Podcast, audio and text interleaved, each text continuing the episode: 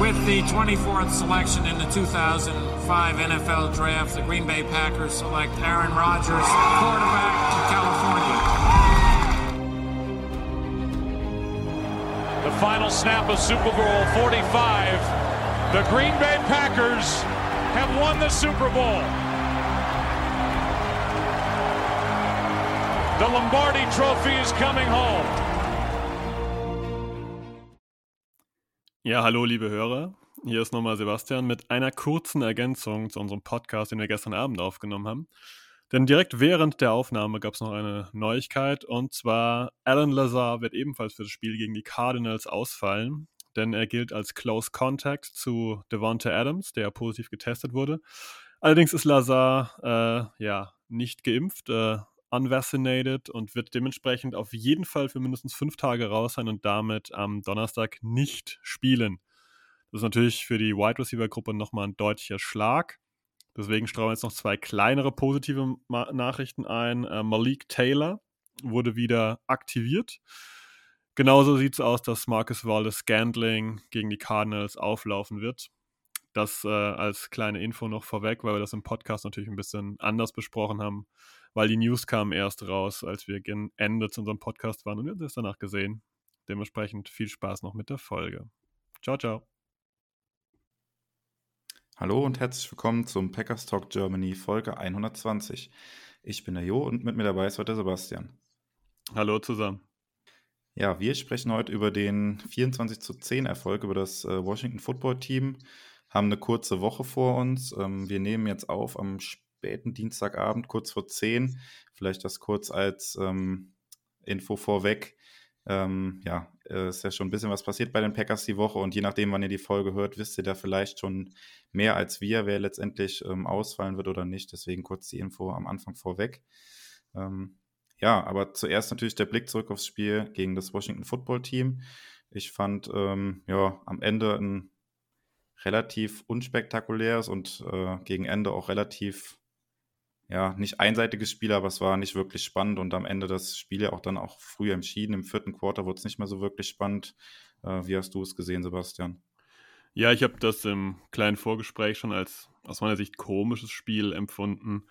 Ähm, es ging ja gleich los mit äh, entsprechenden Scoring-Drives. Ähm, und danach war irgendwie so ein bisschen, ich möchte gar nicht sagen, die Luft raus, aber die Packers haben so das Nötigste getan. Ähm, Washington hat ähm, wenn sie mal gut agiert haben, dann irgendwie am Ende ja einen kleinen, kleinen Fehler gemacht, beziehungsweise einfach das nicht zu Ende gespielt. Dieser Lauf von Taylor Heineke, der eben nicht in der Endzone war. Das ist irgendwie so ein bisschen dahin geplätschert. Das war kein, war nicht unspannend, aber dennoch nicht spannend, wenn man das noch verstehen kann. ja, also ich hatte irgendwie dann auch später nicht wirklich das Gefühl, dass die Packers dann nochmal ernsthaft in Gefahr kommen könnten. Ähm, Washington war dann irgendwie auch einfach zu, zu ungefährlich und nachher auch fand ich nicht mehr wirklich explosiv genug auch nach vorne. Und ähm, ja, man hatte irgendwie, also ich hatte zumindest das Gefühl, dass die Packers da jederzeit auch nochmal hätten nachlegen können, wenn sie gemusst hätten. Ich weiß nicht, ob du das dann auch so gesehen hast am Ende, oder? Ja, ich denke auch. Also das Einzige, was mich verwundert hat, dass das Laufspiel so relativ schlecht funktioniert hat. Klar, die Defensive Line der äh, des Washington Football Teams ist gut, aber es war dann doch etwas erschreckend, wie schlecht es funktioniert hat. Dafür hatte ich das Gefühl, dass die Packers wirklich mit 80 Prozent ähm, von ihrem offensiven Output irgendwie ja, gut klarkommen und das Spiel ja, sicher nach Hause fahren, wie du so gesagt hast. Genau, war ein bisschen kurios, weil ähm, ich hatte das bei Adrian Franke gesehen, der das später nochmal nach dem Spiel gepostet hat, am Montagmorgen. Die, das Washington Football Team war da in vielen Stats halt auch vorne gewesen. Yards per Play, ähm, Total Yards, ähm, ja, Yards durch die Luft, da waren sie irgendwie bei allen Stats irgendwie vorne gewesen. Ich glaube, wo sie nicht vorne waren, war nachher Time of Possession, aber ähm, ja, am Ende die Packers dann trotzdem mit, mit 14 Punkten natürlich gewonnen und dann, ja, ist natürlich auch egal, was die Stats da irgendwie für Washington sagen. Am Ende zählt natürlich das, was auf dem Scoreboard steht.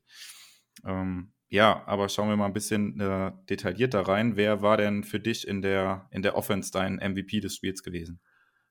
MVP ist immer ein bisschen schwierig zu sagen, aber ich fand, Marcellus Lewis hat wieder ein gutes Spiel gemacht, obwohl er relativ wenig Snaps nur gesehen hat. Ich denke, das lag auch an diesem schlecht funktionierenden Laufspiel.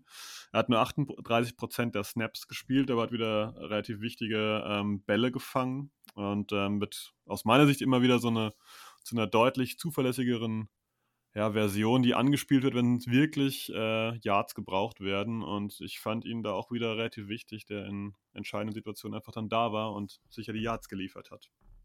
Ja, also Lewis hat jetzt äh, so ein Spiel wie das gegen das Washington Football Team, war jetzt die letzten Spiele irgendwie immer dabei, hatte immer da wirklich so ein, zwei Plays dabei, die dann wirklich auch für gut Yards gesorgt haben. Und äh, das hat man irgendwie das letzte Jahr oder das Jahr davor so gar nicht von ihm gesehen. Da waren das eher so äh, Highlights über die gesamte Saison, so würde ich fast sagen. Und jetzt hat er so Dinger irgendwie fast jedes Spiel drin. Ja, genau. Vor allem sind meistens irgendwelche kurzen Pässe, so fast in die Flat, könnte man sagen. Und dann, äh, ja, dann legt er da noch 8, 9 Yards drauf und ähm, meistens auch irgendwie so bei Second oder Third Down und Long. Das fand ich schon ganz gut. Genau, und dann auch schwer, schwer zu Boden zu bringen, genau. Ähm, ja, mein äh, Offensive-Spieler der Woche ähm, habe ich mich hier für Alan Lazar entschieden. Ähm, ja, offensichtlich wäre wahrscheinlich hier auch Aaron Rodgers gewesen, der gegen das Washington Football Team vielleicht jetzt äh, zumindest von den Stats her die beste Performance der Saison hatte mit ähm, ja, knapp 280 Yards und drei Touchdowns. Ähm, aber ich habe mich trotzdem für Lazar entschieden, der ja auch so ein bisschen, mh, hm, ich will nicht sagen, der Kritik stand, aber so ein bisschen ähm, ähm, ja nicht wirklich in Erscheinung getreten ist. Bisher eigentlich lief ja fast alles über über, über Adams und dahinter war ja dann lange nichts irgendwie und jetzt hatte Lazar, das war ja wirklich in diesem einem Drive dann, wo er da, ich glaube, vier Catches in einem Drive hatte und wo er dann den, den Drive auch mit dem Touchdown abgeschlossen hat. So das Spiel, wo er jetzt mal ein bisschen äh, mehr in Erscheinung getreten ist, halt im Passspiel auch und nicht nur als Blocker aktiv war. Ähm, fünf Receptions für 60 Yards, ähm, ja, und halt diesen einen Touchdown. Deswegen habe ich mich für ihn diese Woche entschieden. Absolut berechtigte Wahl, finde ich. Ähm, der ist ja grundsätzlich auch als Receiver im, im, Blocking immer sehr, sehr wichtig und wie du halt schon gut betont hast, die letzten zwei Wochen, glaube ich, ist als Receiver wieder deutlich mehr auf dem Schirm und das ist sehr erfreulich. Ja. Ähm, ja, bleiben wir noch, mal noch kurz bei der, bei der Offense, ähm, was glaube ich ziemlich ähm, offensichtlich war, was man so auch äh, ja, direkt im Live-Bild halt auch direkt gesehen hat und gemerkt hat, halt mit dem Laufspiel ging irgendwie gar nichts. Also das war die ähm, letzten Spiele ja immer anders gewesen. Ähm, bei Fox lief das Spiel ja und die hatten auch eine Statistik, dass die Packers seit Woche 1 in jedem Spiel ihre äh, Rushing Yards ähm, steigern konnten, also in jedem Spiel mehr Rushing Yards erzielen konnten. In diesem Spiel hatten sie dann insgesamt auch mit den zwei langen Scrambles von Rogers nur 57 Rushing Yards, also extrem wenig. Ähm, ja, wie erklärst, wie erklärst du dir das? Also es hat ja trotzdem gereicht, aber es ist ja eigentlich auch nicht das, was Matt LaFleur mit der Offense spielen will. Ich erkläre mir das erstmal mit einer guten Defensive Line. Ähm, die ist wirklich talentiert bei, bei Washington. Und äh, ja, ich glaube, die hatten auch das Ziel quasi, ähm, uns den Lauf mehr oder minder wegzunehmen und dann darauf zu hoffen, dass wir eben übers Passspiel nicht glänzen können an dem Tag. Das hat dann wieder nicht gut geklappt ähm, aus ihrer Sicht, aber ich denke, das war schon das Ziel, dass wir quasi zumindest mal eine Waffe genommen bekommen. Und ähm, ja, für sie ist es wahrscheinlich mit der Defensive Line natürlich viel, viel einfacher, uns das Laufspiel zu nehmen, als natürlich zu sagen, okay, wir versuchen jetzt alle Wide Receiver auszuschalten. Ähm, und daher wundert mich das letztendlich nicht unbedingt, dass das dann doch, ja, aus dieser Sicht äh, gut geklappt hat für Washington. Ja, und das war ja auch ähm, die vergangenen zwei Jahre auch häufig ein Problem gewesen, wenn die Packers das Laufspiel nicht so wirklich ans Laufen bekommen haben, weil dann auch das Passing Game irgendwie gestottert hat. Ähm, äh, das also ich sehe es so ein bisschen auch schon als, als Weiterentwicklung von, von Matt LaFleur auch. Du kannst mich da gerne korrigieren, wenn du das nicht so siehst, aber dass wir nicht mehr so krass von dem Run-Game auch abhängig sind, wie wir das vielleicht äh, letztes Jahr oder das erste Jahr von Matt LaFleur waren. Würde ich dir zustimmen, ja. Ich denke, da sind wir auch ein bisschen flexibler geworden, können dann ja auch über, wir haben es vorhin ja schon gesagt zu Mercedes Lewis, äh, plötzlich kommen die Tight Ends da jetzt in die Flat und nehmen kurze Pässe auf und das habe ich letzten Jahre jetzt nicht so gesehen. Da ging es dann wenn er immer relativ tief auf Robert Tonyan. Ähm, das ist so eine Variante, die wir jetzt eben noch im Köcher haben, die wir rausholen, wenn es nötig ist. Was halt auffällig war, ist, dass das ähm, Laufspiel über AJ Dillon in dem Spiel überhaupt nicht funktioniert hat. Ähm, der klassische Powerback, der quasi ein bisschen ja, Kopf runter und geradeaus durch. Das hat gegen die Defense Line gar nicht funktioniert. Ähm, hat man, glaube ich, auch in zwei Fumbles waren am Ende gesehen. Ähm, ja, war ein schwieriges Spiel fürs Laufspiel, aber ich denke, äh, das nächste Spiel könnte wieder ein bisschen, bisschen besser werden diesbezüglich. Ja, genau. Dylan auch mit, äh, genau, mit dem Fumble hast du schon angesprochen und dann war es tatsächlich auch Kylin Hill, der ein paar mehr Snaps gesehen hat, zumindest am Ende des Spiels, als dann entschieden war. Da hat Dylan dann auf der Bank gesessen. Ich weiß jetzt nicht, ob es wegen den Fumbles war oder ob er irgendwie ein bisschen angeschlagen war oder sowas, aber ja, besser in so einem Spiel, sage ich mal, wie jetzt dann irgendwo entscheidend wäre. Es war ja letztendlich dann nicht mehr wirklich entscheidend. Ähm, ja, hast du zur Offense auch sonst noch was zu sagen? Sonst würden wir übergehen zur Defense. Nö, ich denke, das passt soweit. Ähm, ist schön zu sehen, dass Robert Tonyan auch wieder ein bisschen aktiver geworden ist. Das würde ich vielleicht noch erwähnen wollen. Ansonsten war das eigentlich ein klassischer Business Day, überspitzt ausgedrückt, von den Packers, die das einfach offensiv mit dem Passspiel solide runtergespielt haben. Genau, und ähm, ja, die Defense, ähm, denke ich auch insgesamt ja, eine gute Leistung. Also wenn man zehn Punkte äh, zulässt, ist erstmal egal, gegen wen das ist, ist das eigentlich erstmal eine gute Leistung, würde ich sagen. Wie hast du so ganz allgemein, jetzt ohne ins Detail zu gehen, die Defense gesehen? Ja, auch wieder eine grundsolide äh, Leistung. Mir gefällt im Moment, was die Packers Defense spielt und ich glaube, auf die Red Zone Stops kommen wir gleich nochmal zu sprechen. Äh, das ist auch schön, dass man hier so einen statistischen Turnaround geschafft hat. Ähm, man muss aber bedenken, wer alles gefehlt hat und äh, aufgrund dessen, wer da letztendlich auf dem Feld stehen musste und in größere Rollen gerutscht ist, war ich echt zufrieden damit, dass man Washington bei 10 Punkten gehalten hat.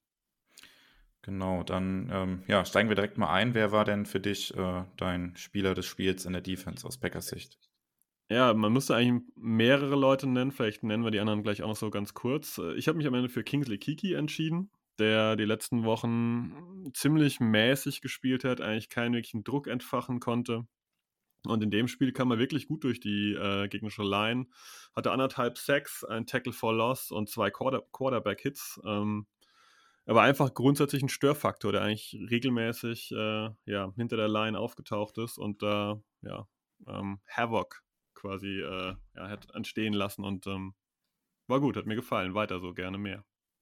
Ja, genau. Wir haben ja eben auch im Vorgespräch schon drüber gesprochen, dass die, dass die D-Line allgemein wieder eine richtig gute Leistung hatte und äh, zum Beispiel für mich wird da auch ein Dean Lowry und ein äh, Kenny Clark wieder dazugehören, die ich hier lobend erwähnen würde.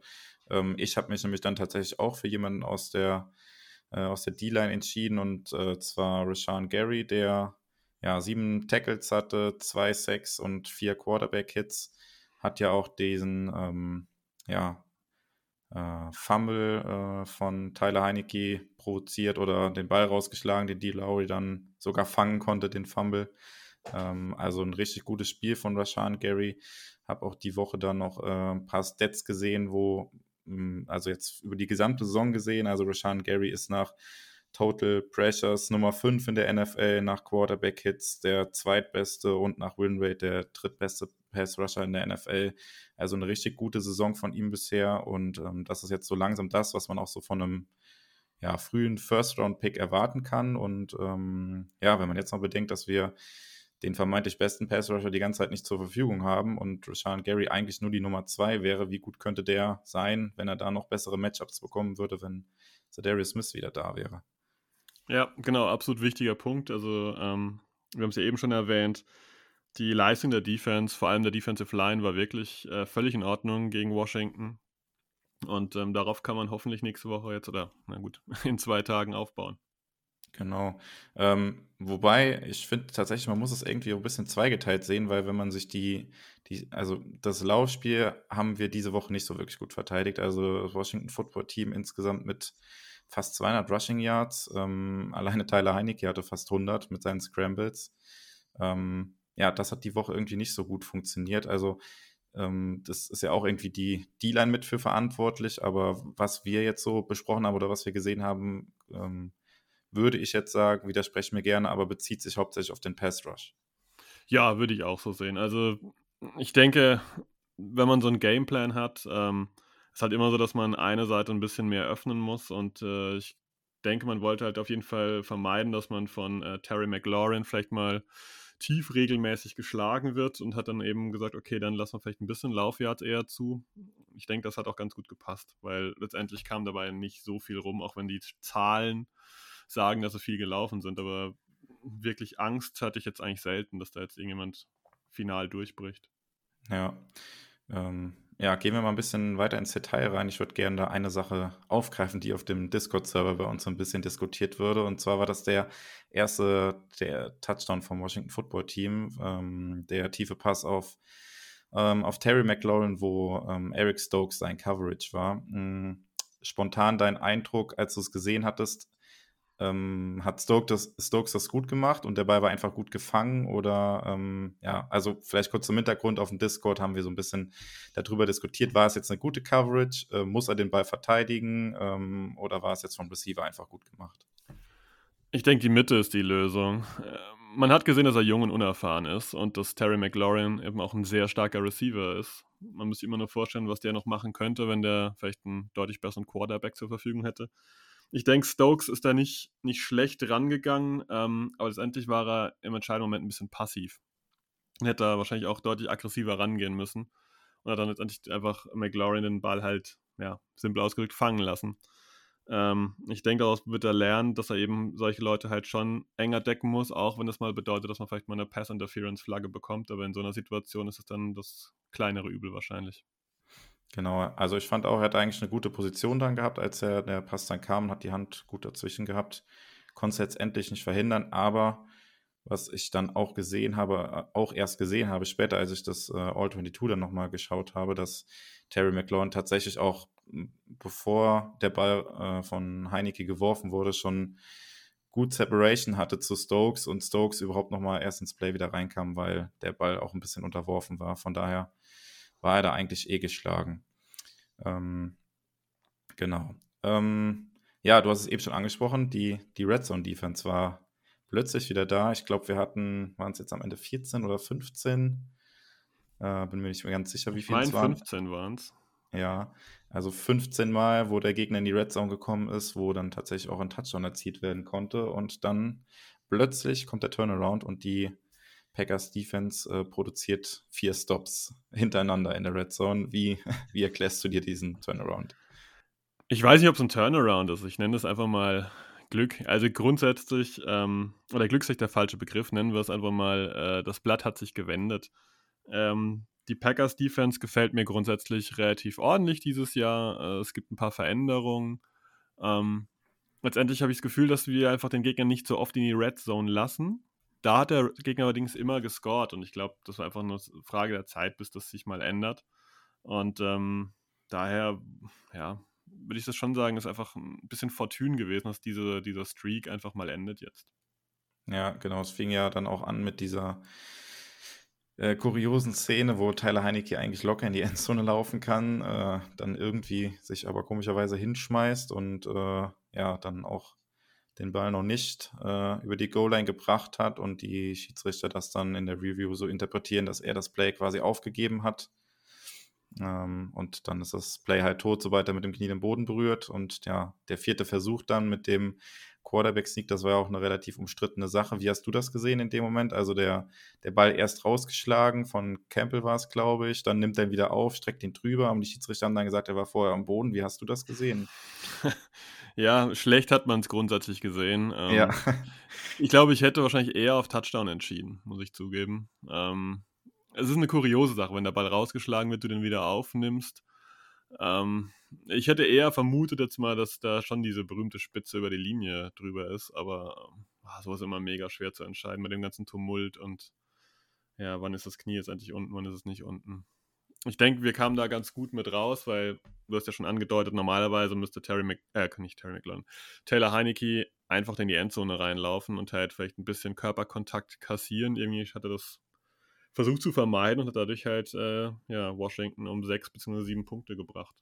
Ja, also ich fand auch interessant mit äh, dieser Red Zone-Thematik, was hier der Co-Kommentator äh, gesagt hat, das war ja Craig Olsen gewesen, der tatsächlich auch meinte, dass es natürlich auch so eine, so eine Kopfsache sein kann, ne? wenn du ähm, du liest das äh, die ganze Zeit in der Woche als, als Defense-Spieler, ähm, dass man selbst halt die Gegner in der Red Zone nicht stoppen kann und dann stehst du auf dem Platz und der Gegner marschiert äh, 50 Yards übers Feld, steht dann innerhalb der Red Zone und du hast das dann halt im Hinterkopf, stehen die wieder in der Red Zone und äh, jetzt machen die wahrscheinlich wieder einen Touchdown, dass es halt einfach auch so eine Kopfsache ist und dass es irgendwann mal diesen Punkt geben musste, wo diese Serie halt gebrochen wird und gut, dass es zum jetzigen Zeitpunkt passiert ist, sag ich mal. Ähm, weil ja, die wichtigen Spiele, die kommen ja jetzt.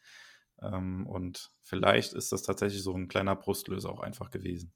Ja, top beschrieben. Äh, Brustlöser ist, glaube ich, genau das, das richtige Wort für sowas. Ähm, das musste irgendwann enden. Und ich glaube, je länger sowas sich zieht, desto mehr ja, kann es auch in den Kopf äh, eines Spielers reinkommen, der sich einfach ein bisschen darauf auch versteift und da vielleicht ein bisschen, ich möchte nicht sagen Furcht hat, aber ein bisschen Respekt vor der nächsten Red Zone-Situation hat und es einfach gut, dass es jetzt rum ist, diese Thematik.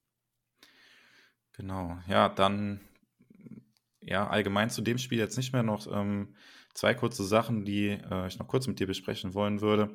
Ähm, haben ja nochmal in der Season quasi nochmal nachlegen müssen, was äh, das Personal angeht und ähm, haben uns äh, von den Texans den, den Pass-Rusher ähm, Whitney Marsalis geholt. Wie hast du denn sein erstes Spiel gesehen im Packers-Jersey?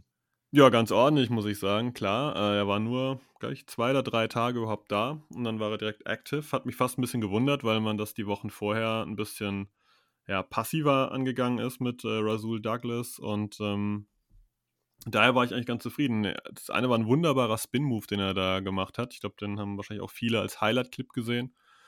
Ja, könnte ein wichtiges Teilchen sein in so einer Rotation. Ähm, wenn man sich das mal jemand vorstellt, wenn die alle mal gesund sind und dann käme hier Preston Smith und Rashawn Gary und dann kam ähm, käme Whitney Merciless und Co. Das wäre schon äh, eine spannende Rotation in der, in der Defensive Line vorne. Hat ja. mir gefallen. Genau, also das erste Spiel auf jeden Fall positiver Eindruck ist natürlich jetzt auch immer noch eine kleine Sample Size, aber vielleicht äh, hat gute Kunst da wieder einen ganz guten, ganz guten Move gemacht. Und wie du schon angedeutet hast, man darf natürlich nicht vergessen, dass das äh, nominell unser vierter Pass-Rusher wäre. Und das natürlich in der Rotation dann absolut äh, Gold wert sein kann. Was man an der Stelle auch mal loben muss, ist auch diese, ja, ich nenne es mal kleine Grundaggressivität. Also man hat jetzt hier auf einer Position, die ein bisschen ähm, gesundheitlich schwierig ist, auch mal nachgelegt und halt nicht gesagt, okay, mal gucken, ob wir im letzten Loch von Practice Squad von irgendjemand noch was finden, sondern hat gesagt, okay, hier ist jemand verfügbar, ein Routinier und ähm, da werfen wir unseren Hut in den Ring und äh, das fand ich gut. Genau, Merciless selber hat ja auch ähm, angedeutet, dass er da von mehreren Teams kontaktiert wurde. Äh, ja, verständlich natürlich auch und hat sich aber ähm, da auch für die, für die Packers dann entschieden und glaube ich auch auf ein bisschen Geld verzichtet und ja, zeigt auch, ähm, finde ich nochmal, dass die Packers da äh, ja eine gute Adresse sind dieses Jahr quasi, weil der Kader ist da und ähm, ja, die Chance, da dieses Jahr nochmal anzugreifen, ist auf jeden Fall da.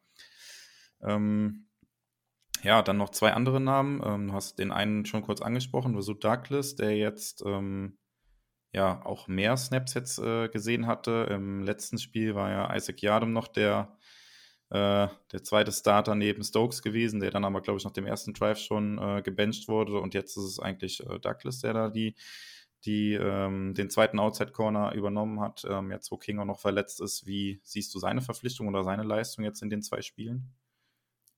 Immer schwierig zu beurteilen, so neue Cornerbacks, die sich an das System gewöhnen. Aber mir hat grundsätzlich seine Aggressivität gefallen. Er war schön dabei, muss ich sagen. Ähm, war aggressiv am Mann dran. Ich kannte den ja vorher als schon größeren Wackelkandidaten, der mal ein gutes Jahr hatte bei den Eagles. Ich weiß gar nicht, wann das war, gleich 2018 oder sowas. Ähm, und dann immer so ein bisschen wackelig war. Mir hat er gut gefallen, aggressiv am Mann dran und hat sich über, ja, über seine eigenen Moves gefreut, wie du schon gesagt hast. Die Snaps, die, die Snaps, ja. Die Snap-Zahlen sind äh, deutlich gestiegen. Und ähm, ja, ich denke, damit haben wir auf jeden Fall eine gute Option auf Cornerback, die im optimalen Fall sogar wirklich eine ja, Tiefe bringt und nicht direkt starten muss. Genau, auch bei Douglas darf man natürlich nicht vergessen, ist normal halt auch unser, wenn alle fit wären, wäre das unser vierter Corner. Aktuell hat der, der zweite Corner, aber auch da würde ich jetzt erstmal sagen, in Anbetracht der Tatsache, dass es, wie gesagt, der vierte Corner ist, ist das ein sehr guter Move jetzt erstmal gewesen, nach den zwei Spielen, wie man es beurteilen kann. Ja, und dann der, der dritte Name, den ich noch kurz ansprechen würde, Jalen Smith. Ähm, also ich fand ihn gegen die Bears war schlecht gewesen auf jeden Fall. Da ja, gibt es eigentlich meiner Meinung nach auch nicht viel zu diskutieren. Gegen das Washington Football Team hat er auch nicht viele Snaps gesehen war da äh, nicht ganz so schwach, hatte diesen einen ja, Pressure gegen Heineke, wo dann aber äh, McLaurin trotzdem den Touchdown gefangen hat. äh, ja, ich sag mal, die Leistung ist auf jeden Fall noch ausbaufähig. Wie hast, wie hast du ihn gesehen? Ja, ähnlich. Also man merkt so ein bisschen, dass er noch rostig ist, dass da viele Sachen noch nicht wirklich stimmen. Ähm, für mich war es manchmal ein bisschen ein wildes Rumgehüpfe, was er da gemacht hat. Ähm, ich bin auch ganz zufrieden damit, dass man ihn jetzt hier nicht direkt in die, die zweite ja, Starter-Position da reinschiebt, sondern halt schon auf Campbell und auf Chris Barnes setzt und er dann quasi als Rotationsspieler hier reinkommt und ähm, ja, sich da ein bisschen freischwimmen kann, hoffentlich über die nächsten Wochen. Aber da ist auf jeden Fall noch Luft nach oben da. Genau, ja, freischwimmen, gutes Stichwort wahrscheinlich. Das, äh, so kann man es, glaube ich, gut zusammenfassen. Ich glaube auch, dass er da noch eine größere Rolle einnehmen kann, wenn er da ein bisschen bisschen mehr im System drin ist, dann auch mehr Snaps bekommt. Ähm, ja, wenn du zu dem Spiel nichts mehr zu ergänzen hast, dann können wir so langsam den Bogen spannen auf das äh, Thursday Night Game. Gerne, ich bin auch schon ganz gespannt. Ja, ähm, ja, auf jeden Fall so ein kleines Highlight jetzt, würde ich sagen. So nach dem ersten Saisondrittel jetzt, die ähm, ja, das zweite Saisondrittel wird jetzt quasi eingeläutet mit dem, mit dem Thursday Night Game. Packers haben eine, eine kurze Woche, spielen auswärts bei den Cardinals und ähm, ja, da müssen wir natürlich über ein paar News sprechen, die dann ähm, gestern, also am Montag, ähm, ja, die Runde gemacht haben. Zunächst dann die News, dass unser Defensive Coordinator Joe Barry ähm, ja, sich mit Corona angesteckt hat und ähm, das Spiel gegen die Cardinals definitiv nicht äh, ja, an der Seitenlinie verfolgen wird können. Ist natürlich trotzdem einge, äh, ja, involviert in die Planung, was, was, den, was den Gameplan angeht, aber wird natürlich auch die Plays nicht callen.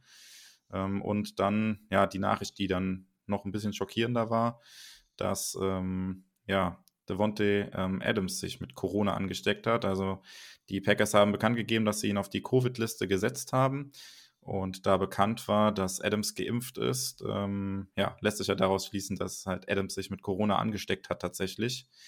Ähm, das natürlich ein Tag nach einem Spiel, wo ja, man, wo es sehr viele Bilder gibt, wo Adams halt äh, ohne Abstand, ohne Maske etc. neben Nebenspielern halt steht, ist halt auch völlig normal und ähm, ja, jetzt mittlerweile auch gang und gäbe mit den geimpften Spielern.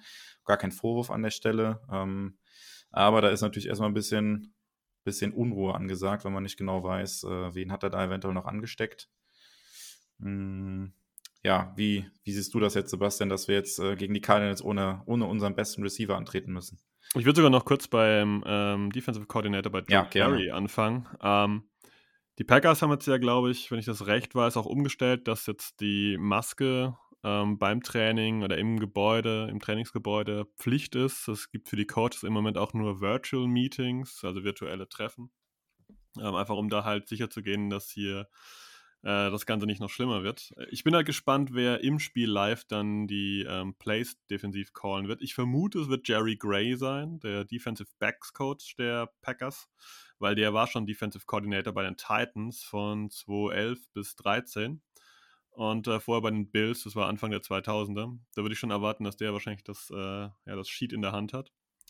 Ähm, aber du hast schon erwähnt, äh, fast ein bisschen, ja, wichtiger ist immer schwierig, aber äh, immanent auf jeden Fall ist der Ausfall von Devonta Adams, ähm, der aus meiner Sicht wahrscheinlich kaum eine Chance hat, wird, ähm, äh, zu spielen. Das wird, ist schon auf der einen Seite ein Schlag, weil er ist ein absoluter Top-Receiver und äh, ist eigentlich immer da, wenn man ihn braucht. Aber es gibt auch eine spannende Perspektive. Ich glaube, die Cardinals haben jetzt gerade auch keine Ahnung, auf was sie sich am Donnerstag vorbereiten können. Ähm, weil wie wird unser Gameplan aussehen ohne ihn? Geht es über Tonyan? Geht es über Lazar? Geht es über Marcus Valdes Scandling, der wohl wieder spielen wird? Werden wir viel laufen? Ähm, das wird auch ein spannender Punkt werden. Für die Cardinals auf jeden Fall. Genau, und äh, da macht er dann noch eine Statistik direkt wieder die Runde. Es gibt ja zu jeder Situation gefühlt eine positive Statistik, die man irgendwie rausziehen kann, aber die Packers sind tatsächlich unter Matt LaFleur äh, 6 zu 0 ohne Devontae Adams. Also äh, es geht auch ohne ihn. Ähm, genau, ja. Vielleicht äh, noch kurz zur Erklärung. Also es besteht noch eine minimale Restchance, zumindest Stand heute. Also wie gesagt, Dienstag, später Abend, dass er spielen könnte. Ähm, aber ja, da wir ja wissen, dass er sich eigentlich mit, äh, mit Corona angesteckt hat und das jetzt nichts ist, was man innerhalb von äh, wenigen Tagen wieder los ist, äh, sind die Chancen doch sehr, sehr, sehr gering. Ähm, er bräuchte zwei negative Tests bis zum, bis zum Donnerstag und äh, ja, ich glaube, das ist aussichtslos, oder Sebastian? Wie siehst du das? Ja, also ich kenne jetzt natürlich das Prozedere von der NFL nicht äh, konkret, wann die Tests da durchgeführt werden, aber das müsste wirklich schon optimal laufen, dass er jetzt äh, zwei negative PCR-Tests noch rechtzeitig vor Spielbeginn hinbekommt, dann auch als Active äh, ja, declared werden kann und äh, ich kann es mir eigentlich nicht vorstellen. Ich denke, das müssen wir ohne Devante Adams bestreiten. Genau, aber was man bisher sagen kann, hier dreimal auf Holz geklopft, dass jetzt Stand heute, Dienstagabend, halt keine neuen Fälle bekannt geworden sind. Du hast es eben angedeutet, die Packers sind jetzt in diesen ähm, ja, verschärften Corona-Protokoll, so nennt es die NFL, glaube ich. Ähm, also haben virtuelle Meetings abgehalten und äh, in der gesamten Facility wird halt mit Maske rumgelaufen, egal ob geimpft oder ungeimpft, ähm, um das halt möglichst einzudämmen. Wobei das ist natürlich auch schwierig. Du hast jetzt halt die kurze Woche. Äh, das Team muss sich irgendwann wieder treffen, weil man muss ja irgendwie zusammen dann nach Arizona reisen. Kann ja nicht jeder, jeder mit dem Privatjet da ankommen. Ähm, ja, von daher ist da auch jetzt, würde ich sagen, nach dem Spiel gegen die Cardinals noch auf jeden Fall Vorsicht geboten. Ähm, ja, noch so ein paar andere Injury-Updates, bevor wir ein bisschen weiter auf das Matchup eingehen. Also die Packers haben ja vor dem Spiel gegen das Washington Football Team schon Josh Myers auf ähm, IR geschoben. Das heißt, der wird mindestens jetzt noch zwei Spiele mindestens fehlen. Ähm, dann hast du auch schon kurz angesprochen, äh, Marcus Waldes Gantling könnte jetzt in der kurzen Woche zurückkommen. Ähm, da klang Matt LaFleur eigentlich ganz optimistisch und das wäre natürlich jetzt kein 1 zu 1 Ersatz für Devonta Adams, aber gibt uns zumindest wieder eine, eine weitere Receiver-Option. Ähm, ja, Kevin King könnte zurückkommen ähm, und auch Preston Smith ist relativ wahrscheinlich, dass er zurückkommt.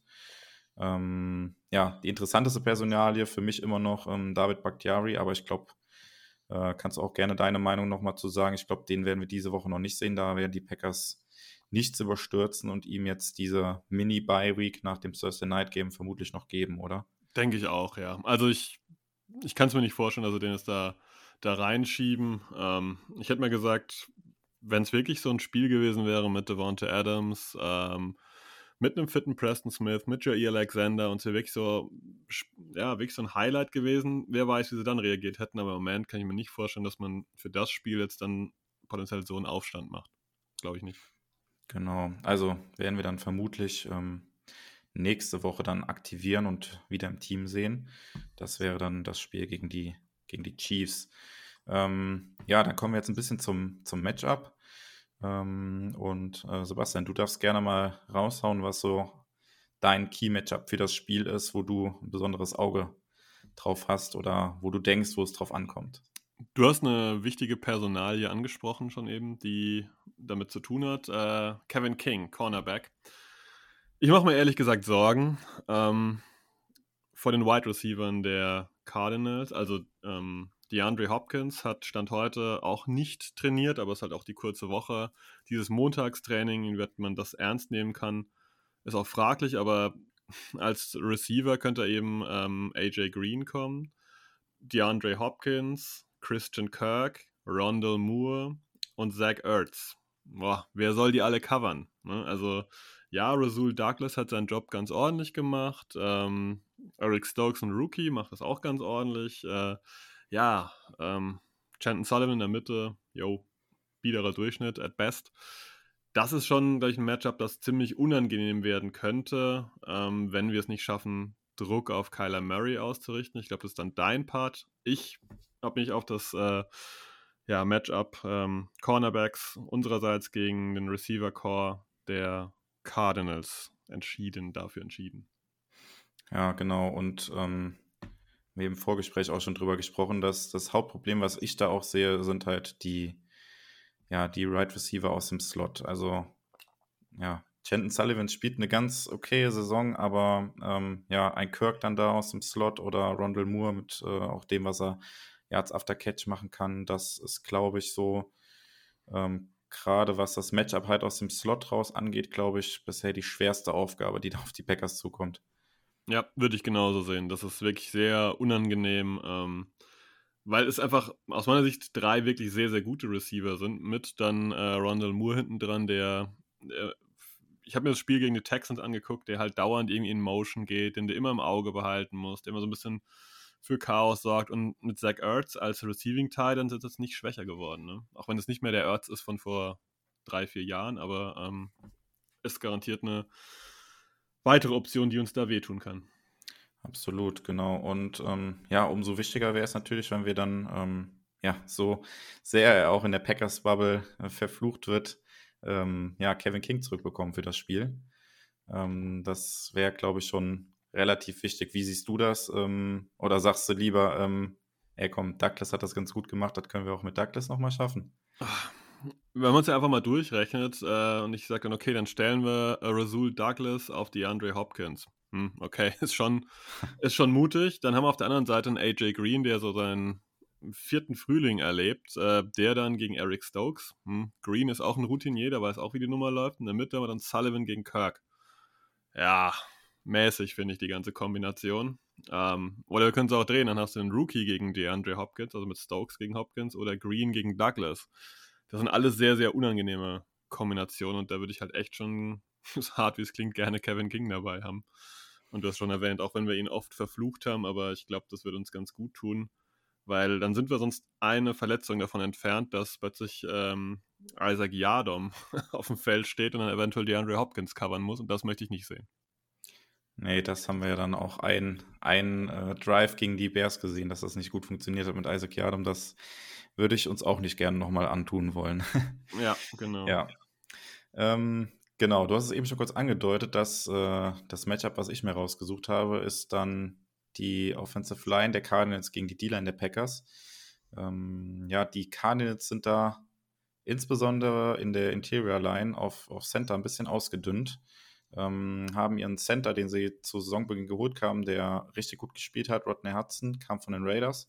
Richtig gute Saison gespielt, ist dann, ich glaube, vor zwei Wochen, bin mir jetzt nicht ganz sicher, vor zwei oder vor drei Wochen auf IR gegangen wird auch gegen die Packers nicht spielen und äh, die Cardinals spielen da momentan mit Backup äh, Max Garcia, der allerdings jetzt am Montag auch nicht trainiert hat.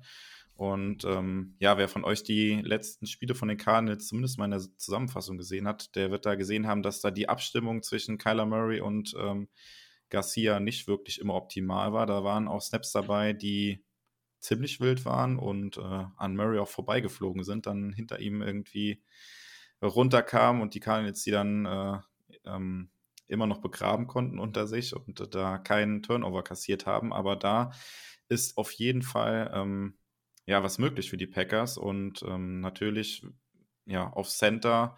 Da wird sich dann Garcia, falls er spielt, oder ja, ich weiß gar nicht, wer dann der dritte Backup-Center wäre. Sean Harlow. Okay. Ähm, wird sich dann wahrscheinlich häufig da Kevin, äh, na nicht Kevin, Kenny Clark gegenüber sehen, der eine sehr gute Saison spielt und da hoffentlich durch die Mitte dann Kyler Murray das ein oder andere Mal ein bisschen unter Druck setzen kann. Ähm, was dann natürlich wiederum wichtig ist. Ähm, wir haben es gegen das Washington Football Team gesehen, dass ein Tyler Heineke uns da fast 100 Rushing Yards eingeschenkt hat. Ähm, und wir alle wissen, wie flink auf den Beinen Kyler Murray ist, wenn er dann Druck ähm, durch die Mitte bekommt, äh, sagen wir jetzt beispielsweise von, von Kenny Clark und da ein bisschen nach, nach hinten gedrückt wird, dann ist es natürlich umso wichtiger, dass die, die beiden Edge-Spieler dann, ähm, ja, wenn Preston Smith wieder fit ist, dann er und auf der anderen Seite dann vermutlich Rashawn Gary, dass sie halt die, die Pocket auf jeden Fall zuhalten. Also Contain halten, Kyler Murray, dass er nicht aus der Pocket raus scramblen kann. Ähm, das ist, glaube ich, für mich so mit das Wichtigste, dass wir da nicht zu viele ähm, improvisierte Plays von Kyler Murray kassieren, wo er irgendwie aus der Pocket raus scramblen kann, wenn er eigentlich Druck hatte und dann irgendwie ja für 10, 15 Yards noch selber läuft oder ganz spät halt noch ein Ball los wird. Das haben wir halt jetzt gesehen, dass er das extrem gut kann. Ist er da auch aktuell bei den Buchmachern auch vorne, was, äh, was den MVP für die Saison angeht. Meiner Meinung nach auch völlig zu Recht. Aber ähm, ja, für die Packers da ganz wichtig, dass sie ja, Kyler Murray da möglichst in der Pocket halten. Das wird nicht immer gelingen. Äh, Gehe ich fest von aus, dass wir das auch sehen werden. Aber im Großen und Ganzen muss halt der, der Gameplan sein, Und das richtet sich dann insbesondere halt an die, an die Outside-Linebacker, dass sie halt das Contain halten gegen Kyler Murray. Interessanter Punkt. Ich habe die ganze Zeit ein bisschen geschmunzelt hier. Ich habe gestern schon Enemy Territory aufgenommen mit einem Gast von der German Bird Gang. Kann ich euch diesbezüglich auch nur ans Herz legen. Ich will es nicht lange ausführen. Der ist der Meinung, dass es am besten für uns ist, wenn Kyler Murray aus der Pocket rausgeht, weil in der Pocket ist sein Passing hochgradig produktiv, obwohl er sehr klein ist und die Offensive Line der Cardinals ist körperlich gesehen riesig. Ähm, aber dass, wenn er werfen muss außerhalb der Pocket, dass das sehr, sehr wackelig bis teilweise sogar schlecht ist. Also daher stelle ich mal eine Gegenthese auf und sage, es äh, ist vielleicht gar nicht schlecht, wenn er scrambled. Aber wenn wir es dann schaffen, dass er eben nicht zum Lauf kommt, dann quasi weiterhin ähm, ja, an der Line of Scrimmage bleibt und da halt dann irgendeinen Pass versucht. Ja, ich habe tatsächlich halt auch Bedenken, wenn er, wenn er scrambled oder wenn er halt aus der Pocket rauskam, ist das ja meistens auch, ähm, wenn er das Play irgendwie verlängert oder sowas. Ich habe da halt momentan auch mit unserem ausgedünnten äh, Backfield, gerade auf Cornerback, so ein bisschen die Bedenken halt. Du hast es eben ja bei deinem Matchup, was du skizziert hast, schon angedeutet, dass wir halt nicht die Möglichkeit haben, da über einen längeren Zeitraum einen Hopkins, einen Christian Kirk, Rondell Moore und AJ Green halt wirklich über längere Zeit halt zu covern. Da habe ich halt Bedenken. Absolut, glaube ich, berechtigt. Ich denke, es sind auf jeden Fall spannende Punkte, ähm, die, glaube ich, allesamt irgendwo ihre Berechtigung haben. Ich denke, man möchte eigentlich nicht, dass Kyler Murray uns tot läuft und rausscrambled. Ähm, man möchte eigentlich schon, dass er rausscrambled und dann vielleicht einen schlechteren Wurf abgibt, aber man muss halt auch dann auf der anderen Seite sehen, dass die Cornerbacks dann auch entsprechend dran sind an diesen sehr guten Receivern. Das ist alles so in, in einer, ja, in einer ähm, Mischung quasi, die halt wirklich funktionieren muss, um die Cardinals offensiv letztendlich zu limitieren. Ja. Ähm, ja, jetzt haben wir über zwei Duelle geredet, ähm, Packers Defense und Cardinals Offense.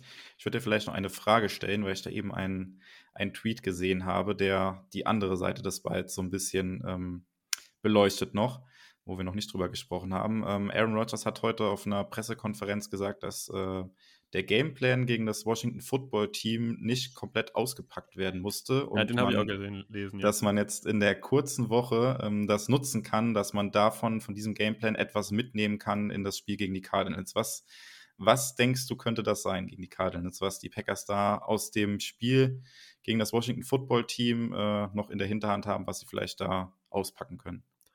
Schwierig zu interpretieren, aber ich denke, es wird alles Mögliche mit Motion sein. Ich äh, hatte das Gefühl, dass wir gegen Washington relativ wenig Motion gesehen haben. Und äh, es wäre ein Punkt, wo ich glaube, dass die, ähm, die Defense der, der Cardinals auch angreifbar ist. Ähm, wenn man hier ein bisschen Bewegung, ein bisschen Verwirrung stiftet, ja. Es liest sich teilweise schon so wie ein kleines Highlight im Prinzip mit J.J. Watt und Chandler Jones und dann den hohen Draftpick Isaiah Simmons und Butter Baker als äh, Safety, was die da ins Defense auffahren, aber letztendlich sind sie gegen Lauf meistens relativ schlecht und ich glaube, wenn wir hier ein bisschen Verwirrung stiften können, dass wir da auch durchaus Löcher aufreißen können. Und ich denke, das ist damit gemeint, dass wir hier auf dieser Basis halt dann vielleicht für regelmäßig Zweiter und Drei sorgen können und dann eben halt quasi auch mal einen tiefen Shot nehmen können. Ja, genau, du hast auch ähm, noch was Interessantes angesprochen. Also die Cardinals sind tatsächlich gegen den Pass eins der besten Teams der Liga, aber gegen den Lauf auch gleichzeitig eins der schlechtesten. Und ähm, ja, das Laufspiel hat ja gegen das Washington Football Team nicht so wirklich stattgefunden. Die Packers haben das ja auch dann früh eingestellt und nicht mehr so krass versucht oder sind nicht so dran kleben geblieben. Vielleicht hat es auch damit dann etwas zu tun, dass wir da deutlich mehr Laufspiel wieder sehen werden und äh, wir die Cardinals Lauf-Defense dann erstmal antesten. Ja, das ist auf jeden Fall eine Option, ähm, die da kommen wird. Letztendlich ist es halt einfach so, dass diese Cardinals äh, Defense, ich möchte nicht sagen Prevent spielt, aber die hofft halt schon, dass hier Chandler Jones und JJ Watt vorne ein bisschen durchkommen und ein bisschen Druck erzeugen und der Rest kümmert sich schon sehr viel drum, dass die Coverage stimmt. Und ich glaube, das könnte uns schon zum Vorteil ja, reichen. Und äh, sie sind auch nicht ganz fit in der Defensive Line. Also der ähm, der Nose Tackle Corey Peters ist auf jeden Fall raus. Äh, Rashad Lawrence, sein Ersatz ist zumindest mal fraglich. Der hat die Woche, ähm, ich muss gerade mal kurz schauen. Hat bisher noch nicht trainiert. Hat noch nicht trainiert, genau. Also da sind die nicht ganz fit. Bei, bei JJ Watt steht natürlich auch wieder, da did not practice und mit seiner Schulter, aber da erwarte ich schon, dass der nicht spielt. Ähm, aber ich glaube schon, dass die über die Mitte schlagbar angreifbar sind. Genau. Ähm, ja, du hast gerade die Injuries schon angesprochen. Ich würde das gerade noch kurz äh, vervollständigen. Also die Packers haben, ähm, ja, am Dienstag äh, hat nur Dennis Kelly nicht trainiert. Montag, Montag. Äh, ne, ist jetzt schon für aktualisiert für oh, Dienstag heute okay. schon. Oh, wunderbar. Tatsächlich. Sekunde. Oh ja, ich sehe es, alles klar, ja. Auch refreshed. Okay, alles klar. Taufrisch hier in der Aufnahme reingekommen gerade. Genau.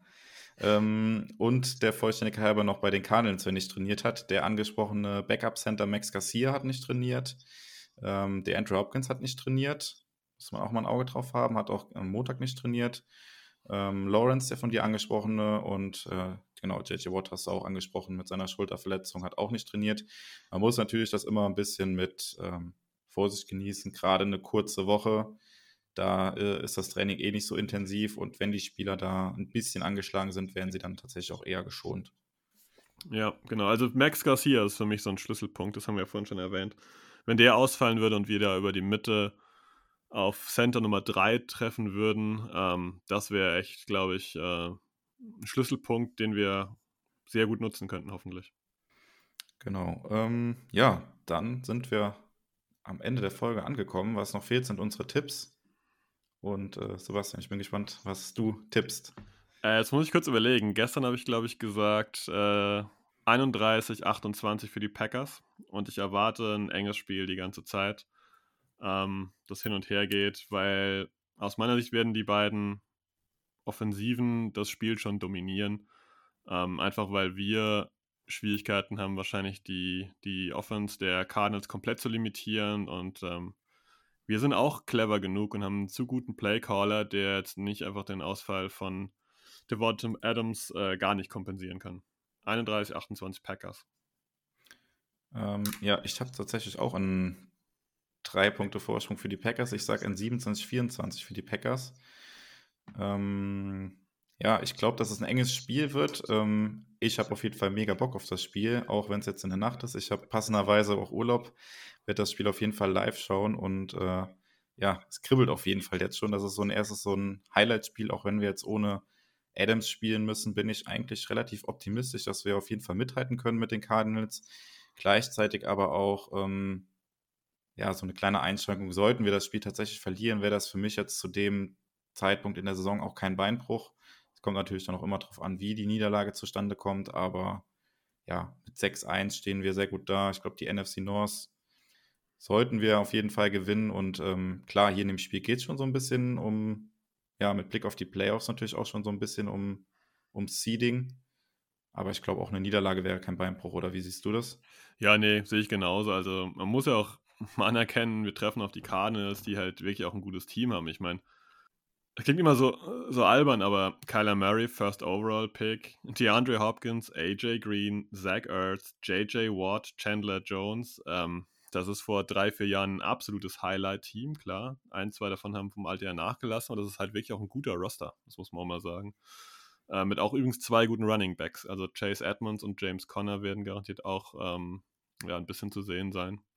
Daher sollte es eine Niederlage geben, ist das ähm, ja, nicht toll, aber ich denke, in dem Maße verkraftbar. Genau, ich glaube, wenn du jetzt nichts mehr zu ergänzen hast, dann haben wir zum Spiel alles gesagt. Ich überlasse dir auch den, den Schluss der Folge. Du kannst gerne nochmal auf deine Folge, die du schon aufgenommen hast, hinweisen. Ähm, ich wünsche euch viel Spaß am Donnerstag, ähm, egal ob ihr es live guckt oder dann im Real Life am Freitagmorgen. Äh, und bin raus mit einem Go Pack Go. Ja, mir bleibt auch noch euch viel Spaß zu wünschen am Donnerstag. Äh, Hört vorher nochmal bei Enemy Territory rein, da hört man noch ein bisschen was von der anderen Seite, auch wie die anderen Fans ähm, die Packers sehen. Ansonsten viel Spaß, gutes Gelingen, Go Pack Go!